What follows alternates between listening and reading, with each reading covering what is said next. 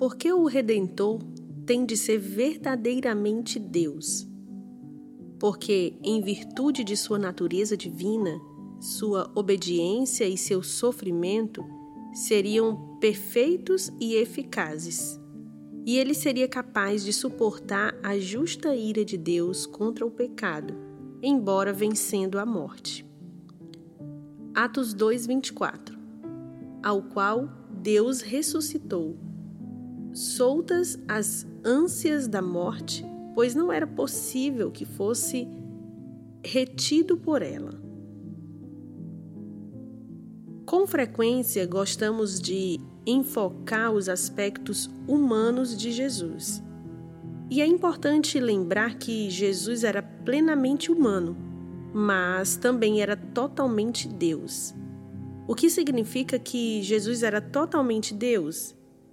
E por que seria tão importante que ele, nosso redentor, fosse verdadeiramente Deus? O apóstolo João abre seu evangelho declarando que Jesus é o eterno encarnado e explica: No princípio era o Verbo, e o Verbo estava com Deus, e o Verbo era Deus. E o Verbo se fez carne e habitou entre nós, e vimos a sua glória, como a glória do unigênito do Pai, cheio de graça e de verdade. Em sua carta aos Colossenses, o apóstolo Paulo escreve: Porque nele habita corporalmente toda a plenitude da divindade. De modo similar, Jesus mesmo afirmou inúmeras vezes sua divindade e que era um com o Pai.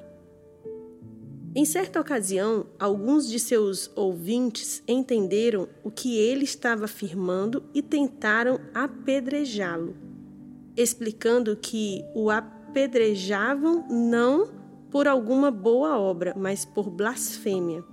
Porque, sendo tu homem, te fazes Deus a ti mesmo. O livro de Apocalipse descreve Jesus como o Alfa e o Ômega, o princípio e o fim. Diz o Senhor que é, e que era e que há de vir, o Todo-Poderoso. Na verdade, ele não é mero homem, é verdadeiramente Deus. Por que então é importante que Jesus, como redentor, seja verdadeiramente Deus?